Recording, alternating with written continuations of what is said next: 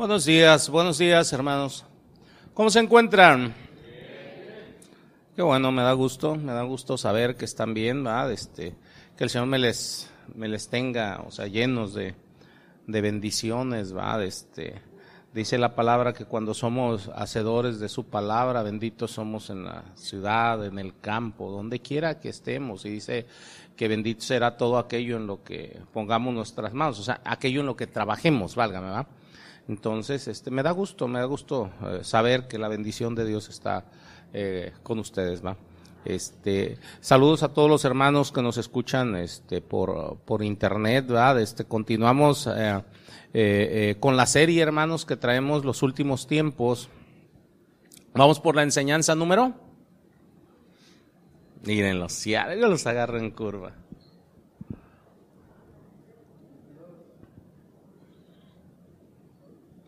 22, ya es la 22, ¿ok? Vamos por la enseñanza número 22. Pónganle como título los que hacen anotaciones, cielo nuevo y tierra nueva.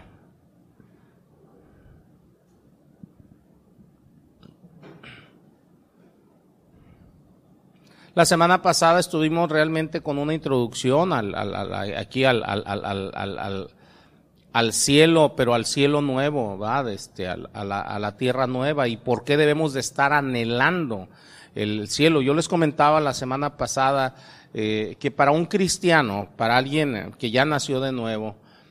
Este, en realidad el infierno no le va a mover.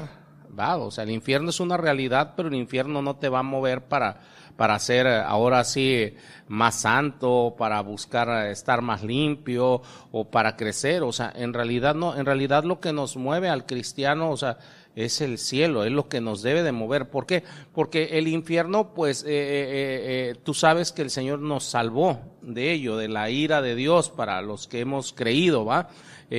pero están las recompensas y las recompensas no van a ser igual para, para, para, para todos, ¿va?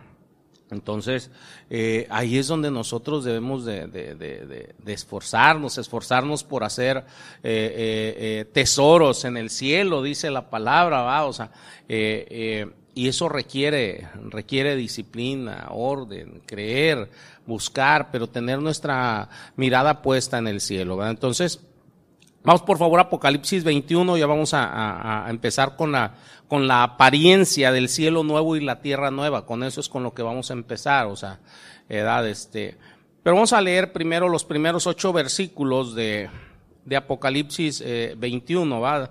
Dice, vi un cielo nuevo y una tierra nueva de aquí es el título de la enseñanza de hoy.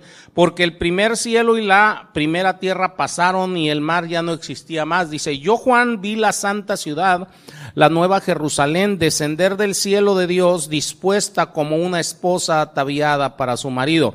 Y oí una gran voz del cielo que decía, he aquí el tabernáculo de Dios con los hombres, y él morará con ellos y ellos serán su pueblo y Dios mismo estará con ellos como su Dios.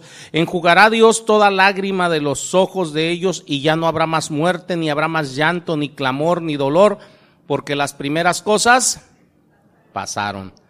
Y el que estaba sentado en el trono dijo, he aquí yo hago nuevas todas las cosas. Y me dijo, escribe porque estas palabras son fieles y verdaderas, y me dijo, hecho está, yo soy el alfa y la omega, el principio y el fin, y al que tuviese sed yo le daré gratuitamente de la fuente del agua de la vida. El que venciere heredará todas las cosas, y yo seré su Dios, y él será mi hijo. Pero los cobardes e incrédulos, los abominables y homicidas, los fornicarios, hechiceros, los idólatras, y todos los mentirosos tendrán su parte en el lago que arde con fuego y azufre. Esta es la muerte segunda. Ahí en el versículo 1, donde dice, vi, vi un cielo nuevo y una tierra nueva, empieza con esa frase, vi, vi. La frase en el, en el, en el, en el, griego es kai eiron.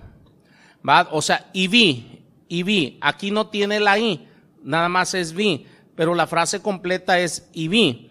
E, esta frase se emplea en todo el libro de Apocalipsis. para indicar una secuencia cronológica. Y vi, y vi, y vi. Nada más les voy a dar algunos versículos, nada más para que vean. En el capítulo 6, versículo 1, dice Juan, vi. O sea, él estaba viendo, dice, cuando el cordero abrió uno de los sellos, ¿va? Dice, vi. Hay una secuencia. Versículo 2 ahí mismo dice, y miré, o sea, vi un caballo blanco. ¿Sí, lo notan o no lo notan? ¿Va? Versículo 8 ahí mismo, miré, o sea, vi un caballo amarillo. O sea, cada vez que viene esa frase te está indicando una secuencia. Una secuencia. Vi esto, ah, y después vi esto otro, pero te está dando una secuencia eh, eh, eh, cronológica, ¿va? Este, si ustedes se van por decir, o sea, porque hay muchos lados dentro de, está por todo Apocalipsis, esa secuencia, ¿va? Este, y, ven por poner un ejemplo, este, cuando empiezan los acontecimientos culminantes. Acuérdense que la serie se llama Los últimos tiempos. Cuando están los acontecimientos culminantes, eh, vamos diciendo, ahorita comenzando con la venida de mi Señor Jesucristo en el capítulo 19, va, de este, eh, eh, versículo 11, ahí, siguiendo esa secuencia cronológica, dice, entonces vi el cielo abierto. ¿Va? O sea, ya, culminando con la venida de mi Señor Jesucristo. Entonces, cuando estamos aquí en el capítulo 21, lo primero que estamos viendo en esa secuencia es que Juan dice, vi. ¿Qué es lo que vi? Cielo nuevo y tierra nueva. Porque el primer cielo y la tierra habían pasado. Ya lo vimos en el capítulo 20, o sea, no hubo lugar más para ellos estuvimos hablando que fueron descreados, o sea, no nada más, o sea, este, fueron descreados, así como Dios creó todo por su palabra, en este momento descreó todo. Y tiene que venir algo completamente nuevo. No está hablando de algo restaurado, está hablando de algo completamente nuevo. Y para que algo completamente nuevo ocupe el lugar del otro, lo otro tuvo que haber sido descreado o sea, no estar. Algo completamente nuevo. Entonces, todos los pecadores, hermanos, de todas las épocas, así como Satanás y sus demonios, acuérdense que, que, ya fueron condenados para este momento. Ya fueron mandados al lago de fuego y azufre, que ya estuvimos también analizando eso, ¿va? El presente universo donde estamos ahorita, donde habitamos, no este mundo, el universo entero fue destruido para este punto. ¿Da? Dice Pedro, ya lo vimos, o sea, que todos los elementos fueron ahora sí quemados, desechos, ¿va? Aquí es donde entramos a, a esta enseñanza. Dios va a crear un nuevo reino cielo nuevo y tierra nueva, donde el pecado no pueda estar, habitar allí, no, nada. ¿Va? La frase cielo nuevo y tierra nueva, en este caso se está derivando de dos pasajes de Isaías. En Isaías 65, 17, Dios declara aquí, dice, en Isaías 65, 17, dice, ¿ya lo tienen por ahí, hermanos? Dice, porque he aquí que yo crearé. ¿Sí lo notan? O sea, todavía no están. Dice aquí, yo crearé. ¿Lo notan o no? Nuevos cielos y nueva tierra. Y de lo primero dice, no habrá más memoria, ni vendrá el pensamiento. Cuando Vemos por decir a, Job, ¿va? Job, o sea, pasó por unas tribulaciones extremadamente fuertes, pero cuando Dios lo restauró,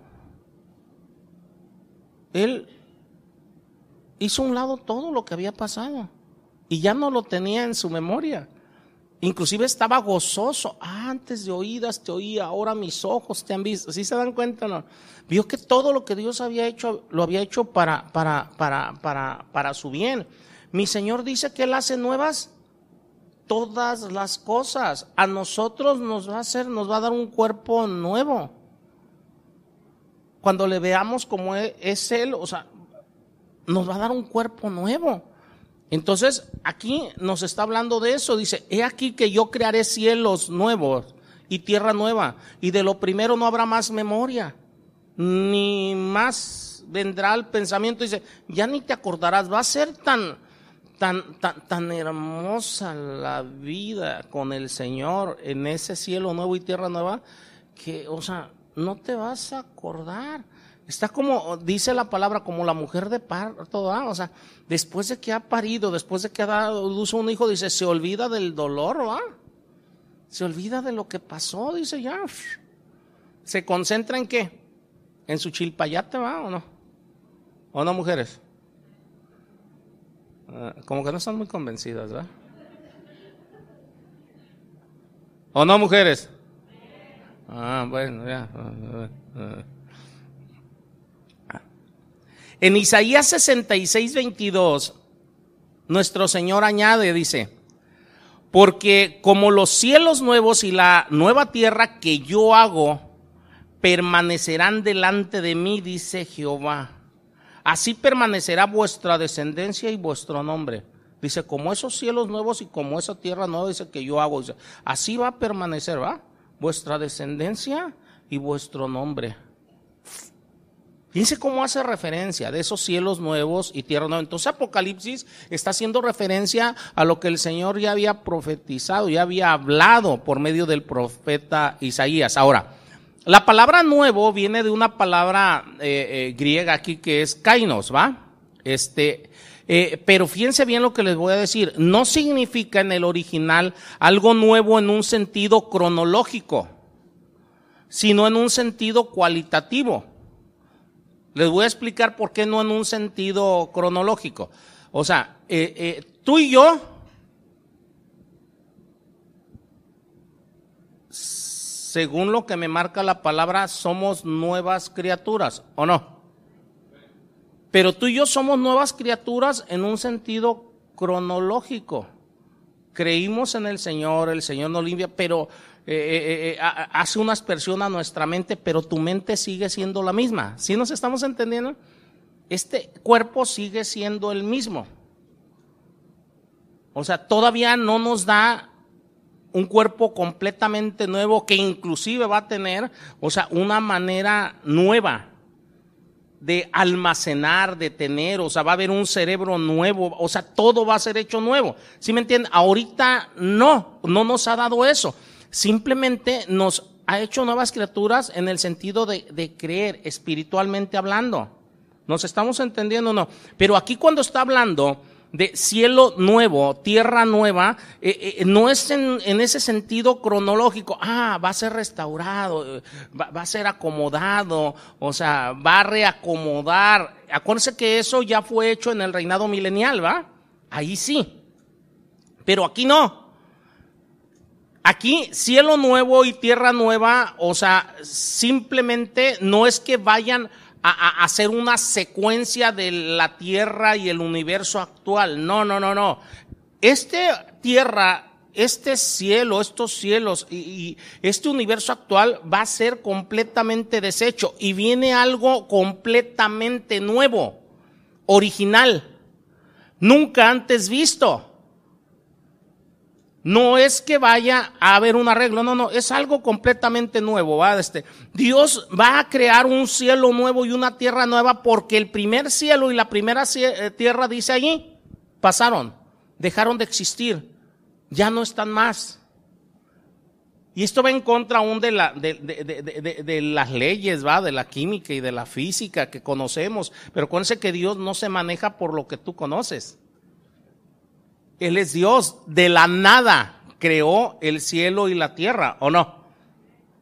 Él dijo y se hizo. Y también, o sea, va a volver a hacer todo esto nada. ¿Para qué? Para que Él vuelva a crear. Para que Él vuelva a hacer algo completamente nuevo. Por eso es tan importante que nosotros creamos, dice la palabra, sin fe nadie puede agradar a Dios. Debemos de creer que Él, Él hace todas las cosas, o sea, de la nada. Él dijo y se hizo. Entonces, Dios creó originalmente la tierra, edad, este, esta tierra la, la, la, la, creó y la adecuó para ser morada, eh, eh, en este caso de la humanidad, va, este, tuyo y mía. Sin embargo, o sea, esta tierra cuando fue creada fue creada como morada permanente. Pero cuando entró el pecado, entró el pecado no nada más a este mundo, entró el pecado al universo y corrompió la tierra y corrompió el universo. Este universo, o sea, está muriendo. Está siendo ahora sí deshecho, o sea, fue corrompido. Y por eso Dios va a destruir este universo. En el, en el capítulo 20 de Apocalipsis, en el versículo 11 dice, y vi un gran trono blanco y al que estaba sentado en él, de delante del cual huyeron la tierra y el cielo, y ningún lugar se encontró para ellos. O sea, ya no va a haber lugar para ellos. Yo quiero que entendamos esto. O sea, la tierra no se va a enfrentar a, a un holocausto nuclear, no se va a enfrentar a un holocausto ecológico a lo que se va a enfrentar esta tierra, este universo, es al juicio divino. Ustedes se agarran viendo por decir, o sea, eh, eh, documentales de Discovery Channel, de qué sé yo, de todo. Y luego te dicen, no, no, no, es que eh, este mundo va a ser así, y luego el, sol, y que, que, una enana blanca, y que. Entonces, la realidad es, no es a eso a lo que se va a enfrentar este universo. No es a eso, sino al juicio divino. Y a veces no entendemos que es a eso a lo que el hombre no arrepentido se enfrenta. Se enfrenta al juicio divino. Ahí está el juicio del trono blanco.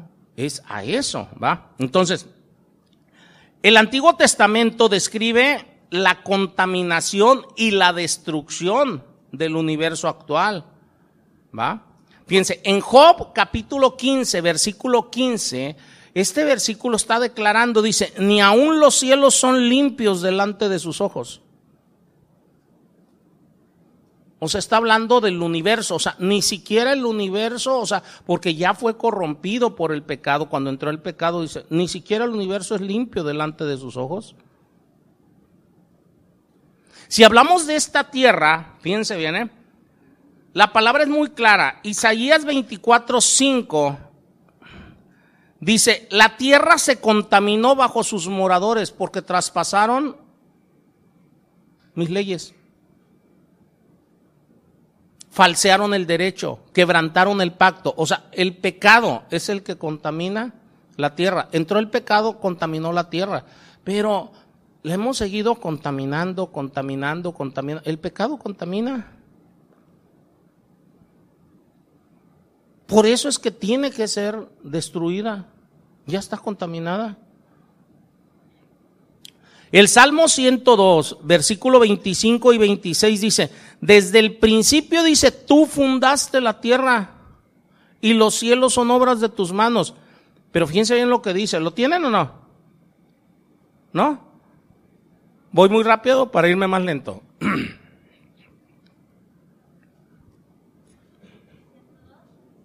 102, versículo 25 y 26. Dice, desde el principio tú fundaste la tierra. ¿Sí? ¿Eso dice? Y los cielos son obra de tus manos. Dice, ellos perecerán. ¿Lo notan o no? Mas tú permanecerás. Todos ellos, o sea, el cielo y la tierra, dice, como un vestido los mudarás y serán mudados. Dice, pero tú eres el mismo. O sea, este cielo, esta tierra va a ser deshecho. Pero Dios, ahí está, permanece. Y Él va a ser cielo nuevo y tierra nueva. Mi Señor Jesucristo confirmó esta enseñanza, ¿va?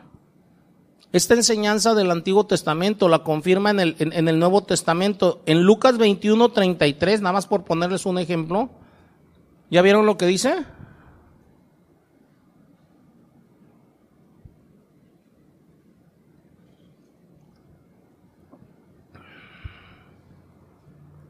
¿El cielo y la tierra qué?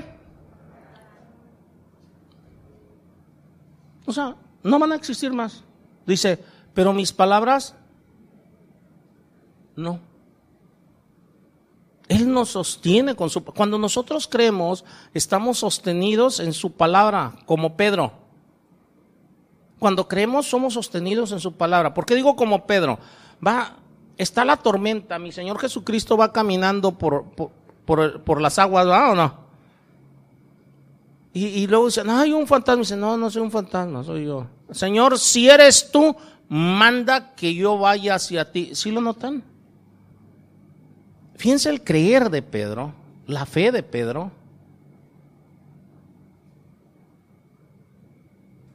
Pedro, o sea, empezó a ser sostenido por la palabra, bajó de la barca en medio de la tormenta y empieza a caminar sobre las aguas.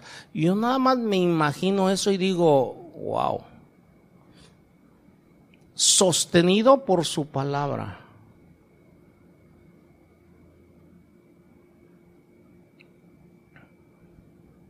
Hay muchas eh, cosas ahorita, muchos que dicen, no, que no tuvo fe, que por eso hundió. Le digo, no, no, no, cálmense y dejen de decir barrabasadas.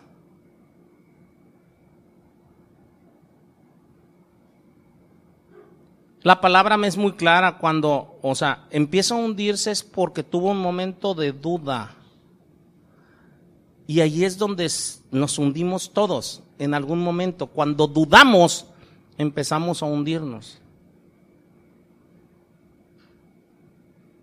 Pero no es que Pedro no tuviese fe, hubo un momento de duda. Tan tenía fe y una fe tan fuerte en la palabra del Señor que caminó sobre su palabra. ¿Lo notan o no lo notan? Hubo un momento de duda. O sea, ¿cuántas veces tú y yo hemos dudado? Y más cuando vemos que arrecian la tormenta, que arrecian los problemas. Ay, Señor, me has abandonado. No, no, no, Él está allí. Tan está allí que cuando Pedro, o sea, vio eso, ¿qué hizo de nuevo? Clamó, ¿o no? Y el Señor inmediatamente lo tomó. Hizo lo que hace con nosotros el Señor. El cielo y la tierra pasan, pero sus palabras no, sus palabras nos sostienen, su palabra nos sustenta, su palabra nos alimenta. Por eso nosotros debemos de estar siempre en su palabra. Y si tienes algún momento de, duda, pues regresa a Él y voltea y ve su palabra, que fue lo que hizo Pedro. Regresó y clamó, Señor, ayúdame. ¿Sí o no? Ahí nos está dando un principio, ¿qué es lo que debemos de hacer?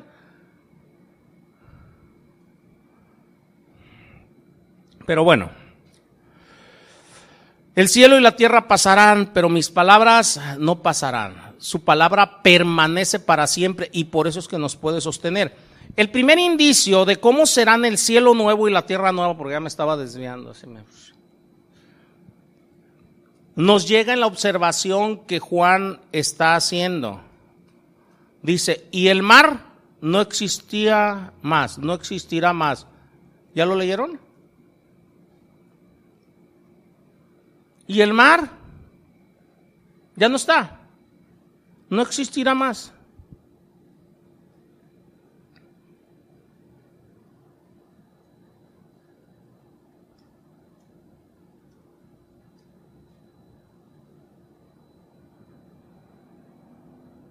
Con eso termina el versículo 1, ¿va? Vi un cielo nuevo y una tierra nueva porque el primer cielo y la primera tierra pasaron y el mar no existía más. ¿Por qué les recalco que el mar no existía más? Si lo notan, este va a ser un cambio sorprendente referente a lo que tú conoces. Hoy en día yo veo este, al hombre buscando en el universo planetas con condiciones similares a las de la Tierra. Lo primero que están buscando es agua. ¿Lo notan? Vean los, programas a veces. O sea, lo primero que están buscando es agua. O sea, ¿por qué? Porque para nosotros para esta forma de vida, el agua es indispensable para la vida de todos los animales, de todos los seres vivos, de las plantas, de todo. Entonces, ¿qué es lo que hace el hombre? Está buscando una forma de vida similar a la de la Tierra en el universo. Pero según ellos, para encontrarla, o sea, están buscando agua. ¿Por qué le sigo insistiendo con esto? Aquí dice, el mar ya no existirá más. Nuestro planeta son 75, 80% agua, ¿no? Digo, hablando de la superficie, tres cuartas partes de la Tierra está cubierta por, por agua. ¿Se pueden, pueden imaginarse este mundo sin mar? No estamos hablando de este mundo, cielo nuevo, tierra nueva, ¿sí me entienden? En la tierra nueva donde vamos a estar no va a haber mar, o sea, no va a haber agua como la conocemos. Desde ahí hierra el hombre buscando que es indispensable el agua para la vida. Aquí sí, donde vamos a estar, no. El mar es emblemático del medio ambiente actual. Nuestro medio ambiente tiene su base en el agua. Toda la vida en la tierra depende del agua. Sin agua no hay subsistencia absolutamente de nada. El único lugar realmente donde se conoce el agua suficiente para sostener la vida es la tierra. No se conoce otro lugar hay suposiciones, no es que este puede, no, pues que en Marte había, no que, no, no, pero, o sea, dentro de lo que se conoce, no existe otro lugar en el universo conocido con el agua suficiente para que haya la vida.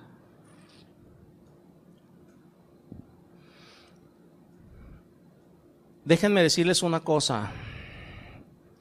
El cuerpo glorificado de los creyentes a lo que me da a entender aquí no va a requerir agua. Ya se me quedaron viendo algunos. Ustedes analicen el versículo. El cuerpo humano actual, la sangre de nuestro cuerpo es 90% agua.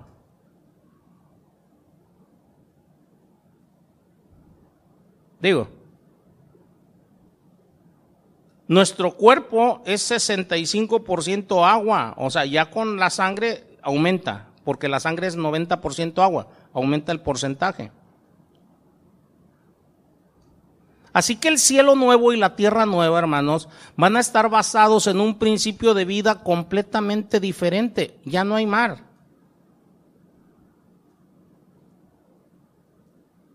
No hay mar. Desde el hecho que no hay mar, o sea, no existe el ciclo hidrológico que conocemos. No existe lluvia, no existe vapor como, como aquí en la tierra, vapor de agua, o sea, eh, eh, como lo va a haber en, en el reinado milenial, ¿va? o sea, no, no existe nada de eso. Desde ahí debemos entender, cielo nuevo y tierra nueva, es completamente nuevo. Nada tiene que ver con lo que tú y yo nos podamos imaginar, porque lo que nos imaginemos, nos lo estamos imaginando conforme a lo que conocemos. Y dice la palabra, cosa que ojo no vio, ni oído escuchó. ¿Sí lo, ¿sí lo notan o no? Entonces no es conforme a lo que conocemos. Ahora, Ahí en el, en, el cielo nuevo, tierra nueva, va a haber un río. Algunos dicen, oye, pero ahí dice que hay un río. Pero si lo notan, no es de agua como la conocemos, dice, es de agua de vida.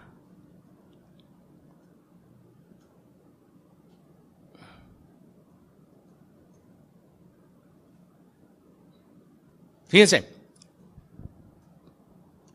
cuando se creó aquí la, tierra, cuando Dios creó por su palabra la tierra, Él empieza a decir en Génesis, o sea, y que eh, de, aquí salía un río y que de acá otro río y que de acá. ¿Sí me entiende? Empieza a mencionar mucha agua. Aquí nada más menciona un solo río, pero no del agua como la conocemos, sino de agua de vida. ¿Va? Eso está en el, en el versículo este, 17, ¿va? O sea, por poner un ejemplo, ahí en Apocalipsis 22, ¿va? Eh, dice, y el espíritu y la esposa dicen, ven, y el que oye diga, ven, y el que tiene sed, venga, y el que quiera tome del agua de qué? De la vida, o sea, es agua de vida. Me regreso con lo que les comentaba, o sea, nada más por si alguno en su mente estaba ahí, no, es que ahí hay un río, sí, sí, pero es un río de agua no como la conocemos. Nada más quería puntualizar eso. Me regreso. Sin el mar, le repito, no hay ciclo hidrológico.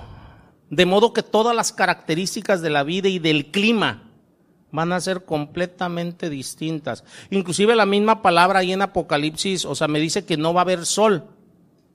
No va a haber luz de sol. ¿Sí lo notan o no?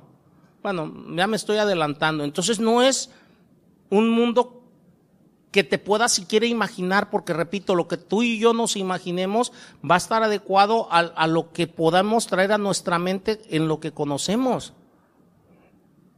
Desde una perspectiva metafórica, es una metáfora esto, ¿eh? algunos teólogos han visto esta ausencia de mar como un símbolo de ausencia de maldad, nada más se los, se los, se los, se los digo como, como comentario, ¿verdad? Este, no me quiero meter mucho con eso, pero me voy a ir a otro punto.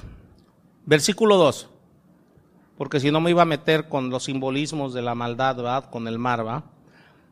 Hay varios simbolismos, pero son simbolismos, nada más. Y me iba a desviar mucho. Versículo 2, Apocalipsis 21, 2 dice, y yo Juan vi la santa ciudad, la nueva Jerusalén, descender del cielo de Dios dispuesta como una esposa ataviada para su marido. Wow. Aquí entramos a donde yo quería entrar. Porque es mi sueño desde que empecé en el cristianismo. Y continuamente le comento a mi esposa es que yo quiero estar ahí. No el lugar, o sea, allí, o sea, no en un lugar especial de estar allí, sino allí. Le digo, no importa que sea el último de los jardineros, ¿va? digo, otra vez, lo que uno conoce, ¿va? Tiene la mente, no importa que sea el que barra las calles, no importa, pero quiero estar allí, en la Jerusalén celestial. Aquí viene una siguiente etapa de la visión de, Juan. O sea, la primera etapa es el primer versículo. Aquí viene una segunda etapa. Y aquí va de una descripción del cielo nuevo y de una tierra nueva en general a la descripción de la ciudad capital del estado eterno.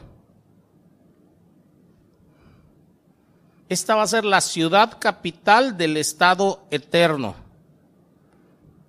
Ya después les voy a decir por qué la ciudad capital. Ahora, si nos metemos al texto explícitamente, aquí este texto la identifica como tal. No hay razón para dudar que la santa ciudad, la nueva Jerusalén, sea una ciudad real, porque luego hay gente que duda que sea una ciudad real, o por poner un ejemplo, están los testigos de Jehová, dicen, no, no, no, no, allí nada más van a estar los 144 mil, ¿sí los han oído o no? Y luego yo les digo, pues qué ciudad sota para 144 mil. Todavía no me voy a meter, pero nada más de lleno, pero me voy a meter por decir con las dimensiones. ¿Ya vieron lo que mide? Si ustedes sacan las cuentas de los estadios que mide, o sea, y ven la tabla de medidas de la época, yo se los voy a cerrar así, o sea. Tiene aproximadamente dos mil kilómetros de larga dos mil kilómetros de ancha y dos mil kilómetros de alta, porque dice la palabra que está encuadrado y que la altura, la anchura y la largura es la misma. En pocas palabras, esta ciudad va a ser una ciudad del tamaño como si viéramos en línea recta de aquí a Tijuana cuadrada, en cuadrado. Para 144 mil, luego le digo a los testigos de Jehová, pues primero saquen sus medidas.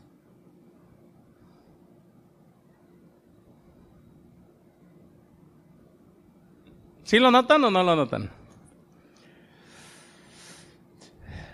Esta ciudad, algunos dicen, no hombre, con esas medidas es imposible a lo que tú conoces. Otros dicen, no, no, es que no puede ser porque no hay manera de sostener una ciudad así. Y luego empiezan con lo mismo, no, que el agua, que los servicios, que le digo, eso es a lo que tú conoces.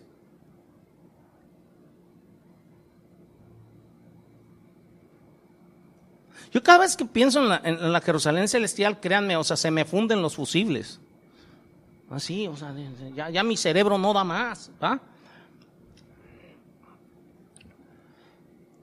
La nueva Jerusalén, la nueva Jerusalén, no es el cielo, es la capital del cielo.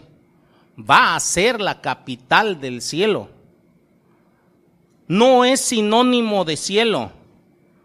¿Por qué les digo no es sinónimo de cielo? Porque se dan sus dimensiones. Ahí están en el versículo 16. Entonces no es que el cielo sea tan pequeño. ¿Sí, ¿Sí nos estamos entendiendo? No es así de pequeño el cielo, es la capital del cielo. Si nos vamos desde el nombre Jerusalén, esta va a ser la tercera ciudad nombrada Jerusalén en la historia de la redención. La tercera. La primera es la histórica Jerusalén, la ciudad de David. Esa es la primera que hasta el día de hoy está ahí en Palestina. Las Sagradas Escrituras la llaman continuamente la ciudad santa, ¿va? ¿Por qué? Porque fue apartada para los propósitos de Dios. La segunda Jerusalén será la Jerusalén restaurada en el reino milenial. Que ya ahí ya va a ser una capital, pero capital mundial del gobierno, o sea, porque mi Señor va a gobernar desde allí, en el reinado milenial. Esa es la segunda. Pero esta tercera es la nueva Jerusalén. ¿Por qué dice nueva en la palabra? Porque no pertenece a la primera creación. Tanto la primera Jerusalén como la segunda del reinado milenial pertenecen a la primera creación. Ya la nueva pertenece a la segunda creación, la creación definitiva, la creación que va a durar por toda la eternidad.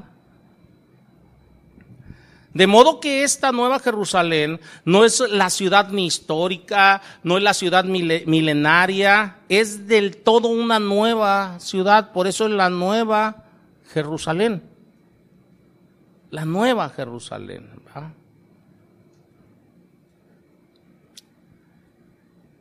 Ahí en el versículo 10, ahí en Apocalipsis 21, que es lo que estamos viendo ahorita, dice, y me llevó el Espíritu a un monte grande y alto un monte grande y alto. ¿Se acuerdan que en el reinado milenial prácticamente no va a haber montes? O sea, sí va a haber, pero... Dice, y me mostró la gran ciudad santa de Jerusalén que descendía del cielo de Dios. Wow. Cielos nuevos, tierra nueva. Imagínense el espectáculo que estaba viendo Juan, usted se puede imaginar una ciudad de dos mil kilómetros de alto, de ancho, de largo, verla descender.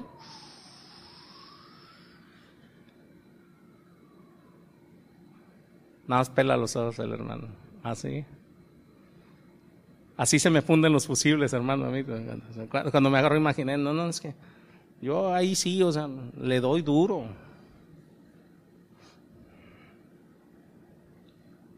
¿Por qué? Porque el, estar pensando sobre todo esto y sobre esta nueva creación, o sea, me da fuerzas, porque yo quiero estar allí. O sea, Cristo a través de ello me da fuerzas, es un aliciente. Quiero estar allí. Porque la recompensa es, extremadamente grande. Y cuando tú ves el tamaño de la recompensa, ves que cualquier cosa que nos pueda pasar, suceder, o que nos pueda nacer, o, o es nada. Por eso Pablo veía las cosas de este mundo porque estaba sostenido por el, por el cielo. Acuérdense que él, él, él, él, estuvo en el tercer cielo, él estaba sostenido por eso. Nosotros estamos sostenidos a través de la fe, de lo que estos santos hombres, o, o sea, el Señor les mostró. Por eso Pablo decía, no, no, es que esta leve tribulación momentánea. Yo la primera vez que, que vi esa frase de Pablo dije yo, ¿qué? Oye, mi cuate, te apedrearon, naufragaste, te dieron por muerto, te azotaron tantas veces, estuviste en la cárcel. O sea, independiente, eso es en, en, en, en, lo físico, independientemente de las luchas en contra de los falsos maestros, falsos apóstoles, falsos hermanos, los ataques verbales, o sea, eh, las, eh, la, cantidad de veces y por toda la vida de Pablo como cristiano lo quisieron desacreditar y todo. Y, Pablo me sale, es que esta leve tribulación momentánea, entonces, o sea, yo me agarraba pensando en eso y dije, Señor, ¿de dónde le estás dando esas fuerzas a este hombre. Porque no, o sea, no cabe duda que es un hombre como, como yo, o como mis hijos, o como mi esposa. Es un hombre normal porque Dios no hace a los hombres, o sea, más fuertes que otros en ese sentido, sino que nosotros creemos o no creemos. Entonces mi pregunta era, ¿de dónde se sostiene Pablo? Aquí está la respuesta. Claro está que del Señor, pero el Señor, o sea, tenía, Pablo aprendió a tener su mirar en el cielo, en la recompensa, no aquí. No en lo que pudieran hacerle, decirle o lo que pudiera pasar con su vida. Por, eso él, o sea, este, cuando, cuando ya, o sea, eh, sentía, o sea, ahora sí dirían por ahí pasos de que ya lo querían matar o algo. No, pues para mí el vivir es Cristo y el morir es ganancia. O sea, pero él lo estaba diciendo desde adentro de su ser. He aquí la importancia de tener nuestros ojos puestos en el cielo, pero no en el cielo que tú te imaginas, en el cielo que Dios nos describe. ¿Nos estamos entendiendo? Ahí es donde radica la importancia.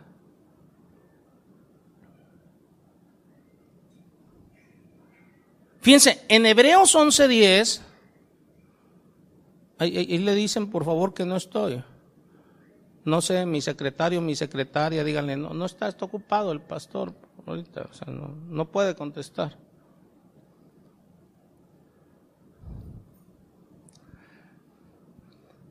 Hebreos 11:10 dice, porque esperaba la ciudad que tiene fundamentos, cuyo arquitecto y constructor es Dios. ¿Sí me entienden? O sea, todos los santos hombres de fe se sostienen esperando esto. ¿Lo notan o no?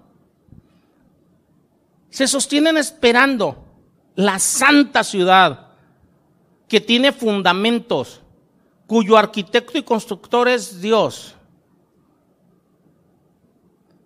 El arquitecto y constructor, fíjense bien, de este edificio es el hombre, por la inteligencia que Dios le dio. Pero aquí, de esta ciudad, el arquitecto y constructor es Dios.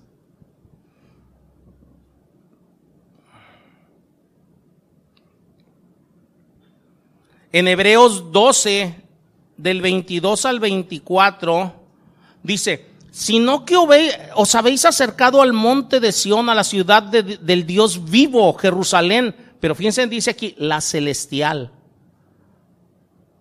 a la compañía de muchos millares de ángeles, me detengo. Allí en la Jerusalén celestial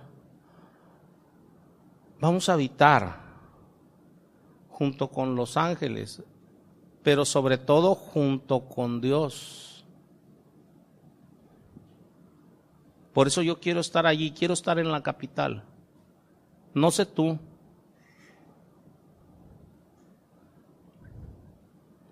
A la congregación dice de los primogénitos que están inscritos en los cielos. Al Dios, el juez de todos, a los espíritus de los justos hechos perfectos, a Jesús, el mediador del nuevo pacto, y a la sangre rociada, que habla mejor de la de Abel. Tremendo, hermanos.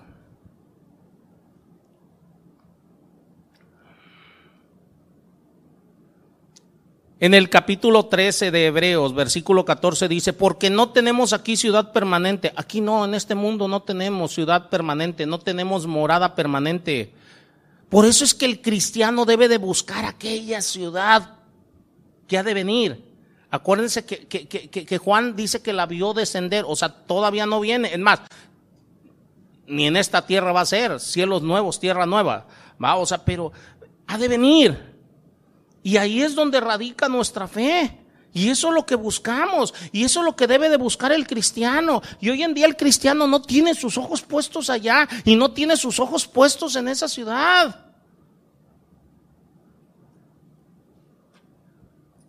Yo volteo y veo a mi esposa. Amo a mi esposa.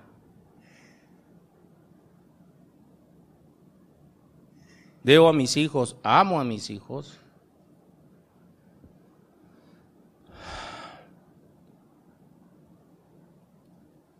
Pero yo voy a estar con ellos un breve tiempo.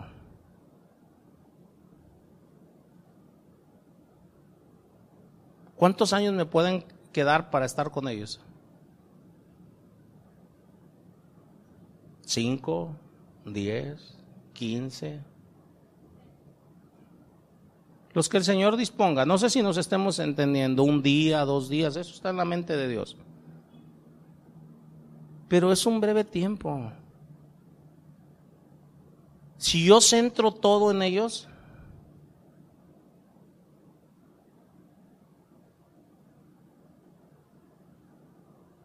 En una ocasión yo les comentaba de las dependencias del hombre toda dependencia, exceptuando la dependencia de Dios, es defectuosa. Cuando yo era niño, dependía de mis padres. Pero en el momento que me decepcionaron por X causa mis padres, se derrumbó mi mundo.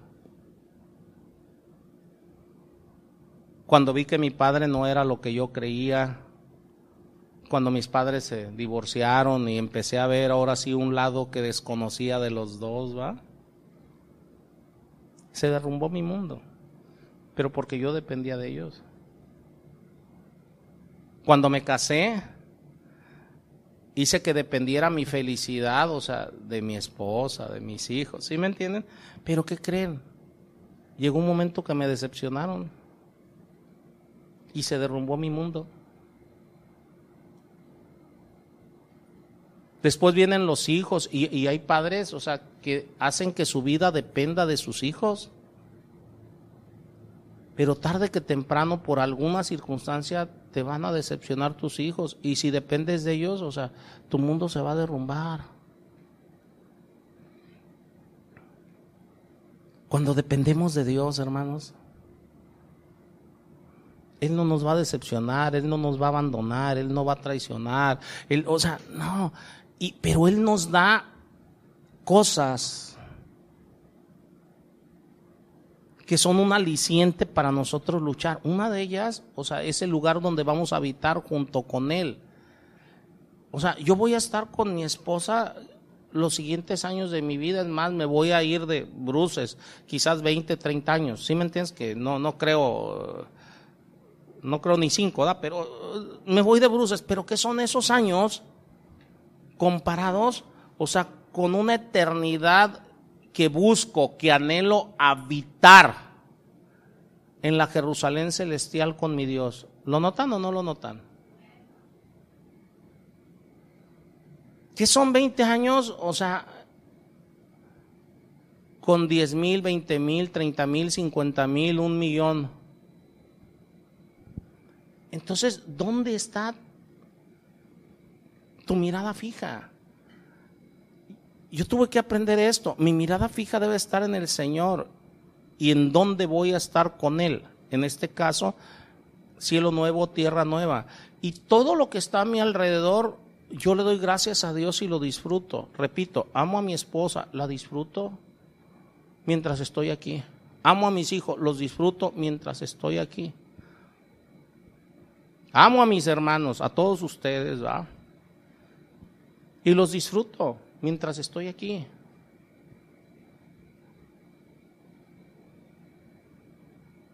Allá voy a disfrutar a otros. Y a lo mejor ustedes mismos. Allá voy a disfrutar la compañía de los ángeles, voy a disfrutar la compañía desde Pedro, Juan, Moisés, o sea, y a ustedes mismos. ¿Tú te puedes imaginar eso? En esa convivencia, ahorita me voy a meter más con eso. ¿eh? Por eso es que dice Apocalipsis 26, bienaventurado y santo el que tiene parte en la primera resurrección, porque el que tiene parte en la primera resurrección es el que va a estar aquí.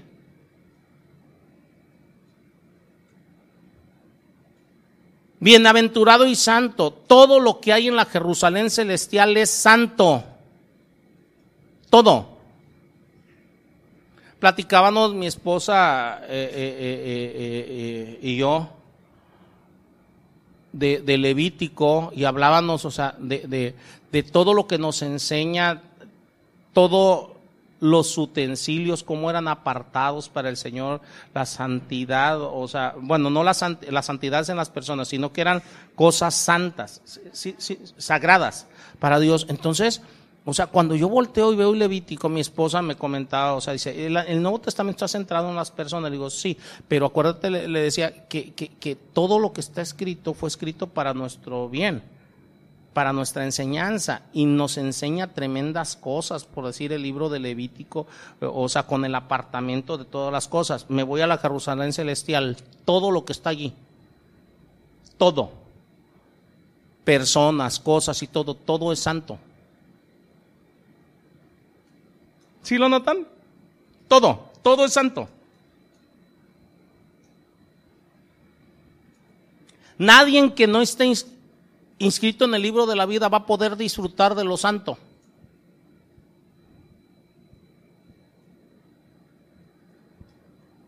Así como los sacerdotes en el Antiguo Testamento eran los que podían disfrutar de los alimentos, de las cosas consagradas y todo. Si nos estamos entendiendo, Nadie va a poder, si no está inscrito en el libro de la vida, nadie que no sea santo va a poder disfrutar de lo santo. Sin santidad nadie puede ver a Dios, es más, empezando desde allí. Pero me regreso, no me quiero meter ahorita en conjeturas porque este, eh, eh, eh, podemos entrar en una disertación, ¿verdad? En su visión, lo que Dios le estaba mostrando aquí, Juan vio la nueva Jerusalén descender del cielo de Dios, su arquitecto y constructor. Esta implicación, hermanos, es que esta ciudad ahorita ya existe.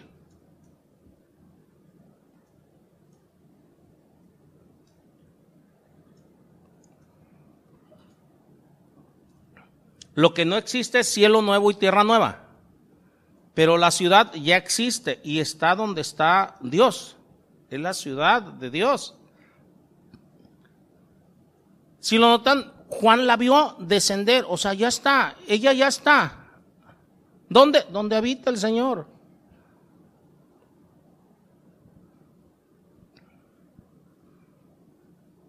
Hay una verdad muy destacada ahí en Hebreos 12, 22 y 23, ya lo leímos. Dice, os habéis acercado al monte de Sión, a la ciudad del Dios vivo. ¿Lo notan?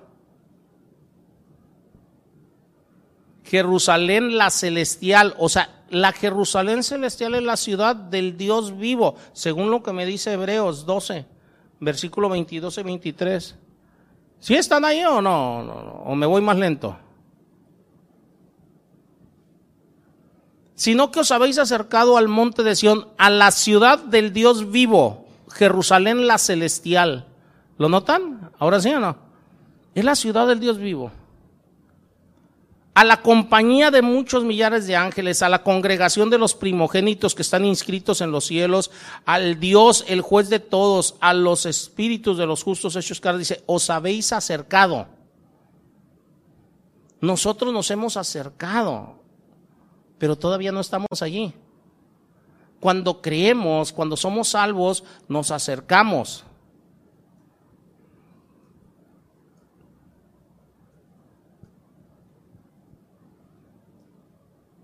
La nueva Jerusalén, ¿se acuerdan cuando les, les, decía la semana pasada? La palabra me habla de tres cielos. Primer cielo, lo que nosotros vemos aquí. El, el, el círculo que vemos aquí azul, ¿va? Segundo cielo, o sea, todo el universo. Estrellas, galaxias, todo, todo el manto que ves ahí, ¿va? O sea, pero el tercer cielo está más allá del, de este universo. ¿Por qué? Porque el tercer cielo es la habitación de Dios y la Jerusalén, la celestial, está allí. ¿Por qué tiene que estar fuera ese tercer cielo de este universo? Porque si estuviera en este universo, se hubiera contaminado con el pecado de la misma manera que está contaminado el universo. ¿Sí o no? Digo, es lógico, ¿no? ¿O no? Entonces la Jerusalén, la celestial, está ya en el tercer cielo, separada del universo actual. Este universo que está manchado por el pecado. Cuando un creyente muere, ¿a dónde cree que va? Allá, al tercer cielo.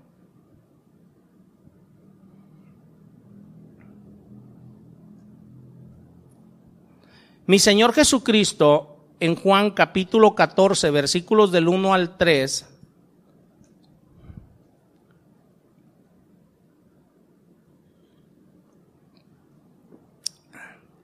para ir agarrando toda la secuencia, los que no han escuchado toda la serie se las recomiendo, hermanos. Escuchen toda la serie. Ahí está en YouTube, está en Facebook, ¿va? Esta es la enseñanza 22, imagínense. Porque algunos a lo mejor dicen, oye, ¿por qué no hablo de esto? ¿Y por qué no? a lo mejor ya hablé de eso y más en el Señor, pero está la serie, dice, dice aquí, dice mi Señor Jesucristo, dice, no se turbe vuestro corazón, creéis en Dios, creed también en mí, dice, en la casa de mi Padre muchas moradas hay.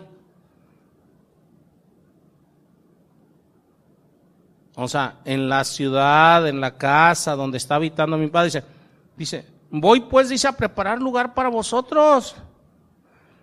Y si me fuese, os prepararé lugar y vendré otra vez y os tomaré a mí mismo para donde yo estoy, también vosotros estéis. ¿A dónde se van los creyentes? ¿Lo notan o no?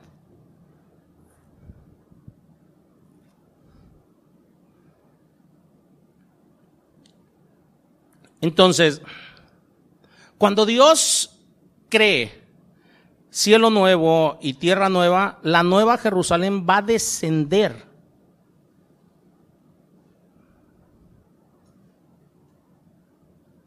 En medio de cielo nuevo y tierra nueva, pero un cielo nuevo y una tierra nueva santo. O sea, un universo santo. El universo que está ahorita no es santo. Va a descender un universo santo. Y ahí es donde va a servir de morada de los redimidos de toda la eternidad, como el trono de Dios estará en esa nueva Jerusalén. Ahí va, ahora sí, eh, eh, a descender esa Jerusalén en la tierra nueva y va a ser un vínculo entre tierra nueva y el nuevo cielo.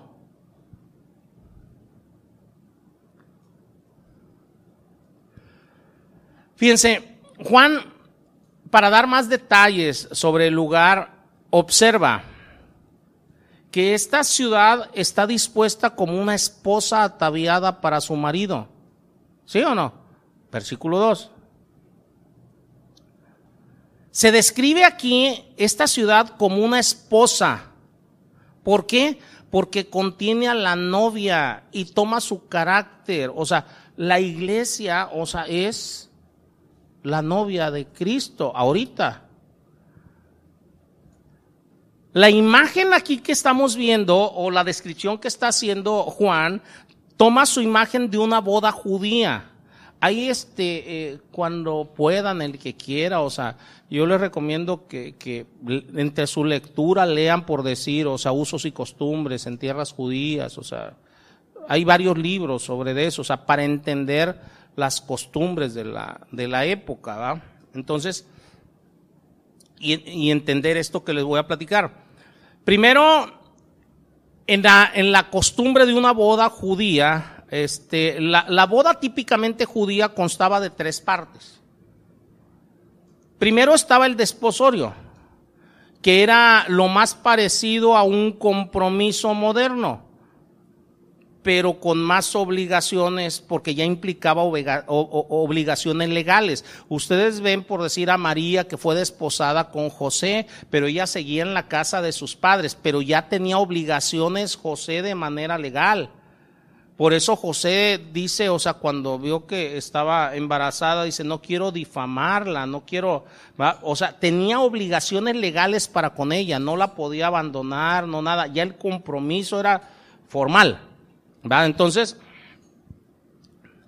el desposorio de la esposa de mi Señor se llevó a cabo desde la eternidad. ¿Por qué digo desde la eternidad? Porque Dios comprometió a mi Señor Jesucristo con un pueblo redimido.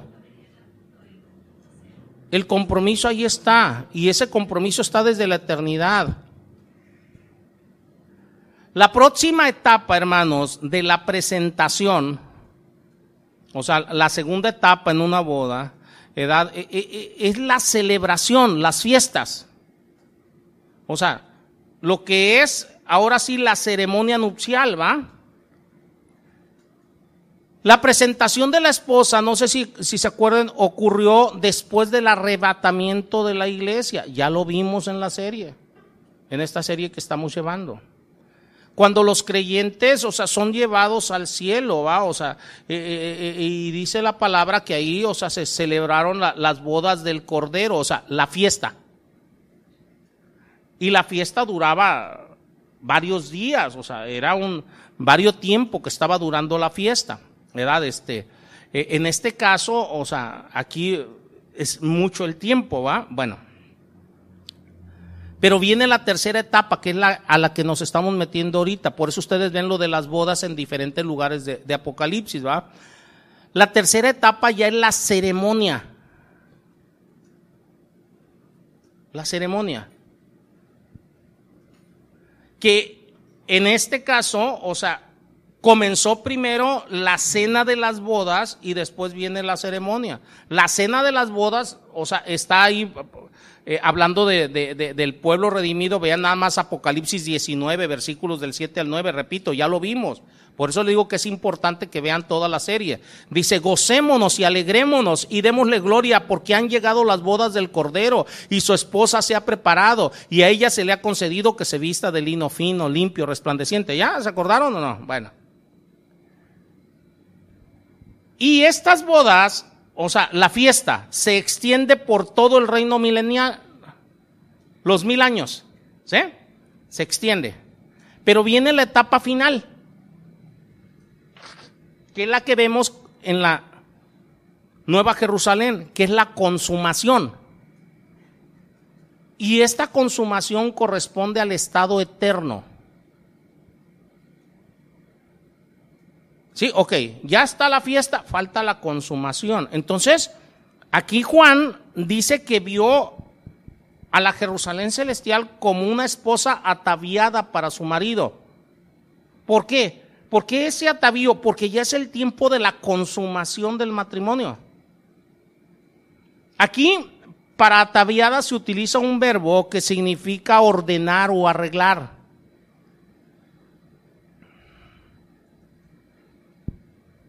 En primera de Pedro 3.3 viene ese mismo verbo, ¿va? Dice, vuestro atavío no sea el externo de peinados, o sea, es arreglar, ¿va?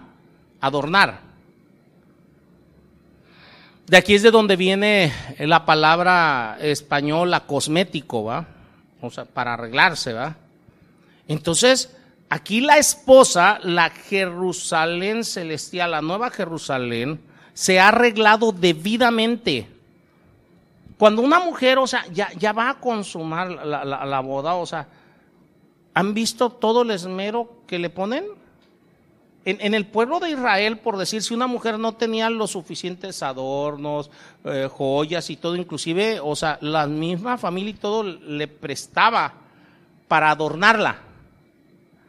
Le o sea, ¿para qué? Para que ella en el momento ya de la ceremonia, de la consumación, o sea, se viera en, en, en, toda su belleza, en su máximo esplendor. Y por eso es que ustedes ven, o sea, que, que, una mujer, o sea, digo, conforme al Señor, o sea, cuando se va a casar, no, a mí me dicen, oiga, pastor, ¿y cómo vengo? No, no, no, tú, si quieres, cuélgate el molcajete, o sea, a mí me tiene sin cuidado. ¿Por qué? Porque es tu día.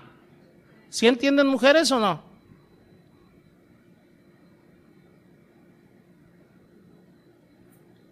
O sea, es donde, donde se busca resaltar la belleza en su máximo esplendor. Y eso es lo que está pasando aquí. O sea, la, la, nueva Jerusalén viene en toda su belleza, en todo su esplendor, porque ya viene la consumación de la boda con mi Señor Jesucristo. La fiesta ya duró más de mil años. El compromiso, ahorita estamos en la etapa de compromiso, desde la eternidad hasta ahorita estamos en la etapa de compromiso.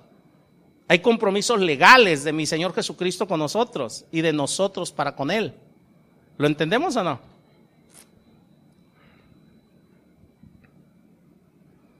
Para este momento, hermanos, en Apocalipsis, el concepto de esposa se extiende para incluir no solo a la iglesia, como se ve en Hechos capítulo 2, o sea, no nada más está la iglesia, sino también el resto de los redimidos de todas las épocas que van a vivir para siempre en esa ciudad eterna. Para extender ese concepto de esposa lo extiende a los ángeles, a todos los servidores espirituales, o sea, lo está extendiendo a todos los que van a habitar allí.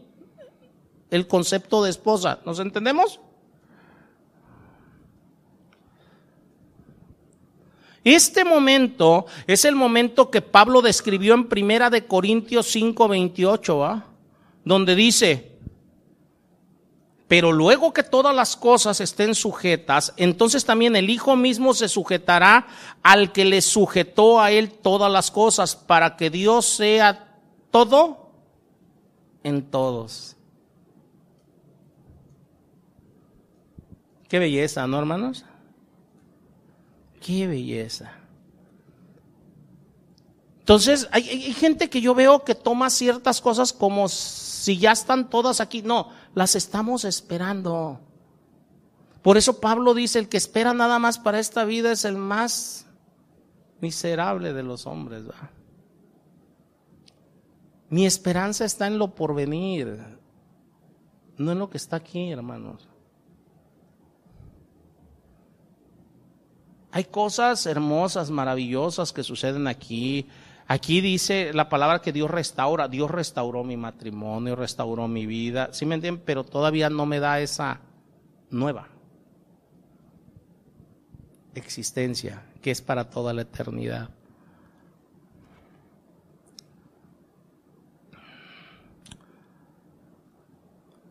En el versículo 3, hermanos, de Apocalipsis 21 dice, y oí una gran voz del cielo que decía, he aquí el tabernáculo de Dios con los hombres, y él morará con ellos, y ellos serán su pueblo, y Dios mismo estará con ellos como su Dios. ¿Se imaginan eso, hermanos? El estar habitando y ahí en la Jerusalén celestial, en ese tabernáculo, en esa ciudad santa, la nueva Jerusalén morando Dios con nosotros, morando Dios con su pueblo, o sea, con nosotros, estando Él allí mismo con nosotros como nuestro Dios. Él es nuestro Dios aquí, pero ahí va a estar morando con nosotros.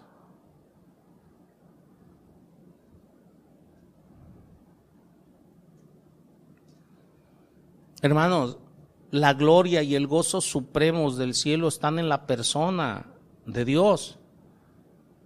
En su persona, en la persona de Cristo, en la persona del Padre, en la persona del Espíritu Santo, un solo Dios. Ahí está el gozo.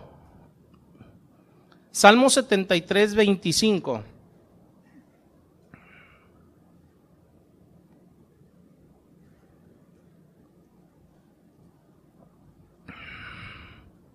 Dice el salmista, ¿a quién tengo yo en los cielos sino a ti? Mi gozo está en Él, mi esperanza, mientras esté aquí en este mundo, está en Él. Esperanza que no avergüenza, por cierto. ¿Y qué, qué termina diciendo este versículo 25? ¿Y fuera de ti qué?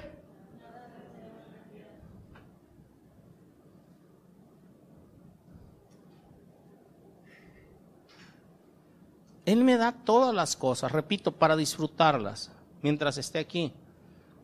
Pero el disfrute verdadero va a estar cuando esté con Él allá. Por eso le decía hace rato, Dios me, me, dio mi esposa, me dio mis hijos, la convivencia con ustedes, yo los disfruto. Pero en realidad al único que tenemos es a Él. Y si nos descentramos, si cambiamos la perspectiva, ahí es donde sufres, ahí es donde te decepcionas.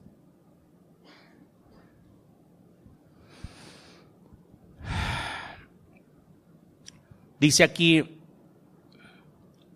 como en una veintena de veces anteriores, dice aquí, una gran voz. ¿Por qué una gran voz? Porque está haciendo un anuncio de gran importancia. Aquí en Apocalipsis 21.3 no se revela el origen de la voz. O sea, por supuesto que no es Dios el que está hablando. Probablemente sea un ángel como en otras ocasiones, ¿va? Ahí mismo en Apocalipsis, ¿va?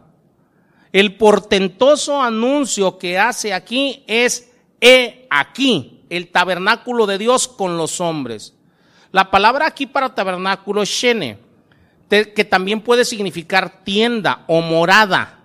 O sea, Dios va a, a, formar, a tener su morada con su pueblo. Ya nunca más va a estar lejos. Nunca más va a estar distante. Nunca más. Nunca más su presencia va a estar velada en la forma humana de mi Señor Jesucristo. Nunca más, incluyendo a mi Señor Jesucristo en su forma majestuosa del milenio o en la nube o en la columna de fuego o dentro del lugar santísimo que era el, el tabernáculo o el templo. Aquí viene una asombrosa realidad de que solamente los puros de corazón verán a Dios. Dios va a habitar con su pueblo. Dirán ustedes, ¿cómo está eso que solamente los puros de corazón? Sí, vean Mateo 5.8. Por eso debemos entender que el que esté limpio, limpiese más. Debemos de buscar limpiarnos más, purificarnos más. Para poder habitar con Él, estar con Él. Dirán ustedes, ¿que no soy salvo? Sí, ya eres salvo si creíste. Pero la salvación implica que tú estás buscando parecerte más a Él cada día. Buscar su rostro. ¿Saben qué hacen muchos cristianos? Como cuando se casan, ¿va? Ya se me quedaron viendo. ¿Cómo que como cuando se casan? Sí, mira. Muchos, o sea, se casan y dicen, ok, ya la tengo segura y como la tengo segura, la descuido. ¿Cuántos por creer o por sentir a su pareja, llámese esposo esposa seguro, la descuidan? Y ya no alimentan, o sea, el amor en, en la familia, descuidan a los hijos, descuidan a los o sea, descuidan la relación. Cuando muchas personas sienten seguro algo, descuidan la relación. Cuando están a veces de novios, ¿verdad? o sea, dirían por ahí, ¿verdad? cuando están de novios, o sea, este, no, pues, o sea, ¿qué quieres? ¿A dónde quieres que te lleve? ¿Qué quieres que haga? O sea, ¿qué quieres que te traiga? ¿Qué ¿Sí o no? Y cuando se casan, no, ya estamos juntos, ¿no? ¿A qué más quieres? O sea, se descuida la relación. Eso mismo pasa para muchos, para con Dios, en vez de ir cuidando, fomentando, acrecentando su relación con Dios a través de la lectura, a través del estudio, a través de la oración, a través de, buscar un trato más con, con, Él, más, a o sea, no, no, no, ya soy salvo, gloria a Dios, aleluyita, ya no ocupo más, si se dan cuenta o no. Por eso dice la palabra que esté limpio, límpiese más, purifíquese más, ve cuál es la meta. La meta es ser como Cristo, crecer a, su plenitud, a su imagen. Por eso dice aquí Mateo 5:8, bienaventurados los de limpio corazón. Ellos son los que verán a Dios. Ellos. Ellos.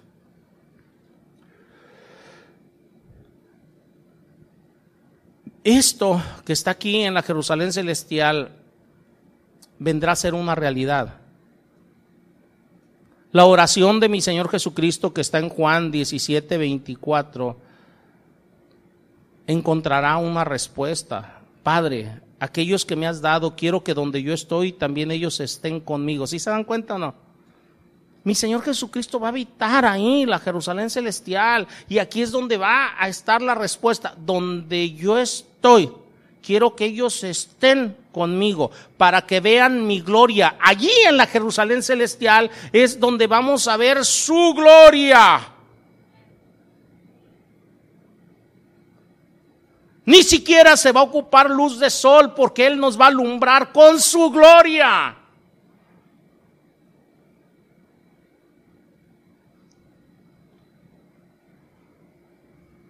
Por eso yo no puedo entender a burros como uno que escribió que mi mejor vida ahora. Estás mal del cerebro.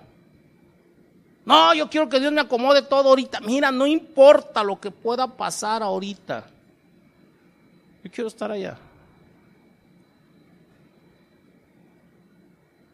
Por eso todos estos santos hombres que vemos en, la palabra se confesaron peregrinos en este mundo. Por eso.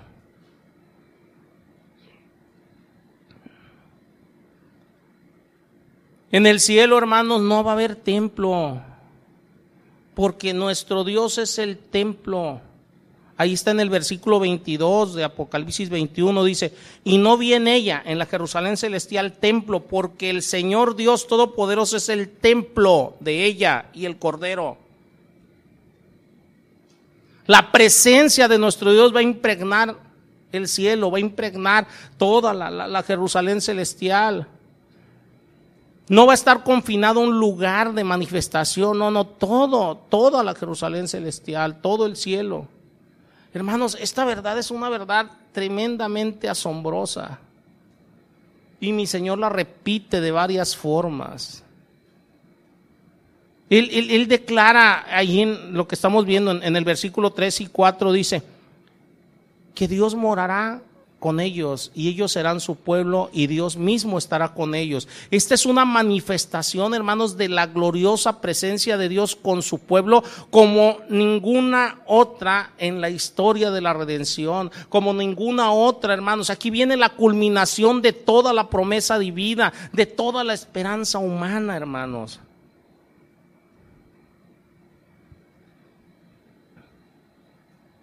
Yo la realidad, o sea, trato de imaginar, fíjense, mientras más mi mente trabaja y piensa en ello en esos momentos, más siento la fortaleza de Dios, o sea, para poder ver como poca cosa cualquier cosa que pueda sucederme en este mundo.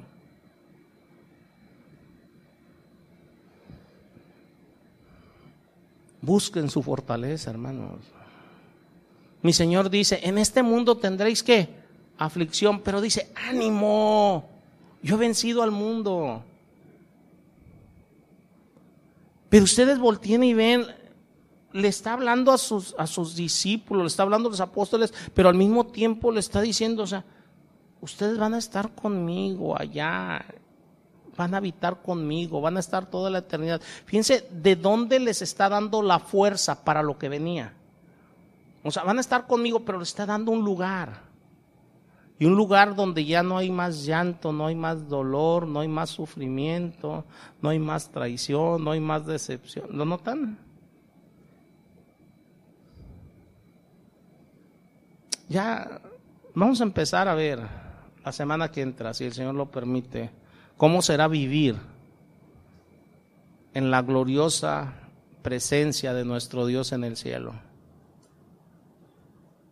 Ya vamos a empezar la semana que entra. Aquí lo vamos a dejar ahorita. Yo quiero que entendamos, o sea, la comunión que tenemos ahorita con nuestro Dios es imperfecta. La comunión que vamos a tener con Él allá va a ser una comunión perfecta.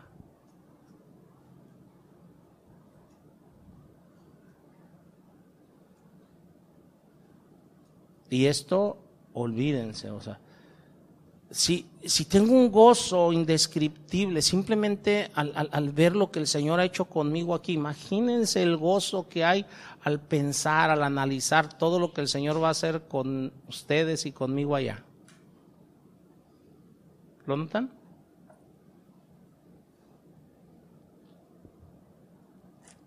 Si, así, si a mí se me queman los fusibles, espero que ustedes no. Y después me compartan. Oremos. Señor, yo te doy gracias, Padre, en el nombre de Cristo Jesús, por esa maravillosa realidad, Padre, que tú nos das, Señor, porque tú no nos has dejado huérfanos en nada. Tu Santo Espíritu está con nosotros aquí, mostrándonos la realidad y dándonos fuerzas. Gracias por mostrarnos la realidad de esos cielos nuevos, tierra nueva en la cual vamos a morar contigo por toda la eternidad. Gracias por mostrarnos la realidad, Señor, de la consumación de todas las promesas y esa consumación va a estar allí en la Jerusalén celestial. Ayúdanos, Señor, a mantener presente esa llama en nosotros, buscando esa ciudad, Señor, esa ciudad permanente en la cual tú nos has de llevar, tú nos has de tener, Padre. Y para ello, Señor, danos la fuerza que requerimos, Señor, teniendo presente, Señor, tu gloria allá y que vamos a habitar contigo y que nuestra comunión va a ser perfecta, Señor, y que todas las cosas van a pasar, pero tu palabra, Señor, no pasa y que por eso tenemos una firme y plena esperanza en ti, Padre. Llévanos, Señor, a albergar esa esperanza y tenerla presente, Señor, y a través de ello sabemos y entendemos, porque lo has hecho con todos tus servidores, Señor, de que absolutamente cualquier cosa que pueda pasar con nosotros en este mundo es poco comparado con aquel galardón que tú nos tienes reservados a todos los que te amamos. Bendito seas por ello, Padre, en el nombre de Cristo Jesús. Amén. Amén.